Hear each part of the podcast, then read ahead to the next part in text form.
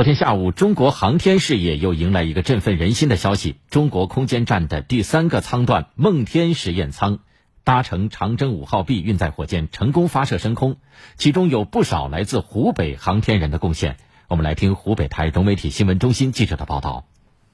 三拐分两三秒，幺九幺毫秒，幺五十三拐分两三秒，幺九幺。下午十五时三十七分，搭载着梦天实验舱的长征五号 B 运载火箭在海南文昌航天发射场成功升空，奔向太空中的中国空间站。随后，梦天实验舱将与天河核心舱、问天实验舱一起组成完整的中国空间站。在这个即将组建完成的空间站里，有一批湖北造。比如空间站卫生间里的这个小物件儿，它由在鄂央企中国航天科技集团四院四十二所研制。通过抽风系统把防腐剂颗粒抽入到排泄物中，防止这个排泄物在太空中产生腐烂，从而产生沼气。国际空间站杀菌处理的手段还是通过这种人工添加防腐剂的方式，这种隔离式的单独的防腐剂添加的一个组件，更加的舒适，也更加的人性化。空间站里还有在鄂央企中国航天三江集团研发的太空厨房、太空空调和太空医院等系列产品。这台心电记录装置被研发人员优化到烟盒大小，方便航天员随身携带，实时监测他们的生理信号，并传送到地面进行实时监控和分析。心电记录装置能累计记录航天员的心电指标达一千个小时。未来，随着中国空间站的搭建完成，会有更多的航天和实验装备运往中国空间站，也将会有更多湖北造装备为中国空间站保驾护航。党的二十大报告提出，加快建设航天强国，这对于我们航天一线的研发人员来说，就是吹响了继续前进的号角。我们要敢于挑战科技前沿，加快研发创新步伐，为航天强国建设贡献力量。梦天启程，打造空间技术研究的梦工厂，这是我们的骄傲。那么，在航天发射场测发大厅发控台前负责按下点火按钮的岗位很神秘啊，它被称作金手指。这次发射任务的金手指与三个多月前发射问天实验舱的时候一样，都是由同一个人担任的，他就是三十三岁的刘金杰。刘金杰是文昌航天发射场的第一位女性金手指。接下来，焦点时刻今日面孔，我们就一起来听听这位金手指的故事。身边的人，感动的事，今日面孔。今年七月二十四号，问天实验舱发射，刘金杰在倒数到九之后伸出手，掀开红色点火按钮上的保护盖。倒数到三之后，把大拇指放在按钮上方。三、二、一，点火！点火！点火！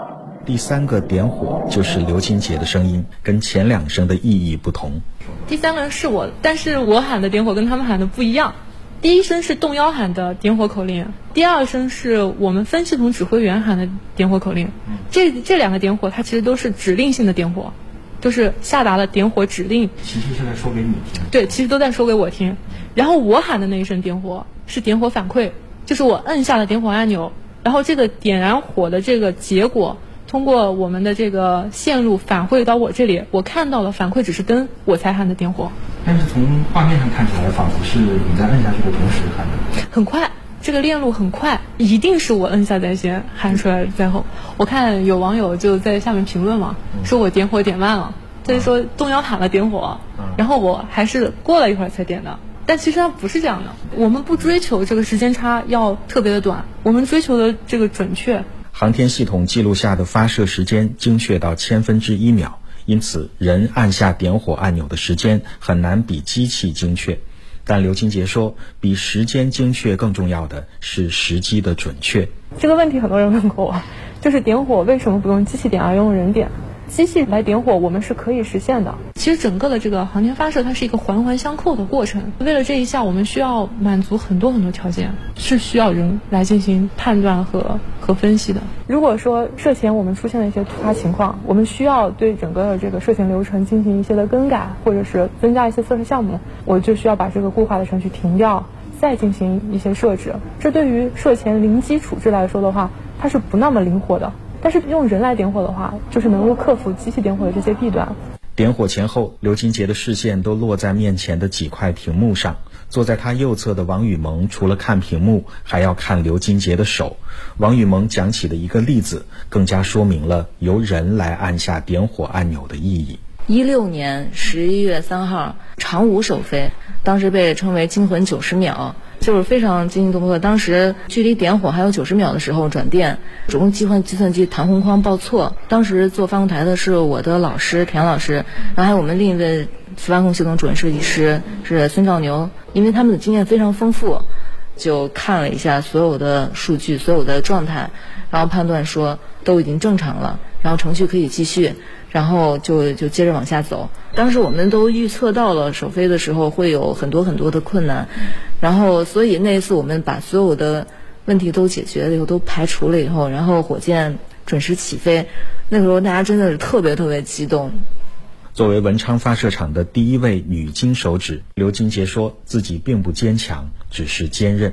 我觉得我从来不是一个坚强的人，我我是一个特别爱哭的人。然后你为工作哭过吗？我经常为工作哭，比如说讲课啊，被问的下不来台啊，为这种事情难过过。比如说在进舰的这些岗位，靠近舰体的这些岗位，可能因为我是个女同志，不让我去操作一些设备，不让我进舱的时候，我偷偷的难过。更多的时候是为了一直渴望得到认可，而不知道这个认可什么时候能到来的时候，而偷偷难过。就是我可能会为一些事情难过，但是我很难被这个事情给打倒。我会想办法的去把握这些机会，然后去证明自己。当时通知我说我担任这个问天和梦天的发控台操作手的时候，我的感觉是情理之中、意料之外吧。就是我我知道我总有一天会干到这个岗位的，我也坚信这一点。终于做到金手指的岗位上，我问刘金杰有没有梦到过点火的场景。其实我没有太多的感觉，但是我老公说。我有一次晚上跟他说梦话，就他每天晚上加班回来比较晚嘛。那那有一天晚上我睡着了，然后他就跑过来，就是坐在床边上。我说：“你别把我手坐坏了，我可是要点火的。”啊，听了之后还是很感慨的，因为我们了解的中国载人航天精神，特别能吃苦，特别能战斗，特别能奉献，然后就让我们。总感觉这个航天员或者从事航天工作的人都特别的坚强。你看，刚才刘金杰让我们看到了一个不一样的女性的航天工作者的形象，那种钢铁柔情，她也很感性，她也很柔软。谢谢你们辛苦了。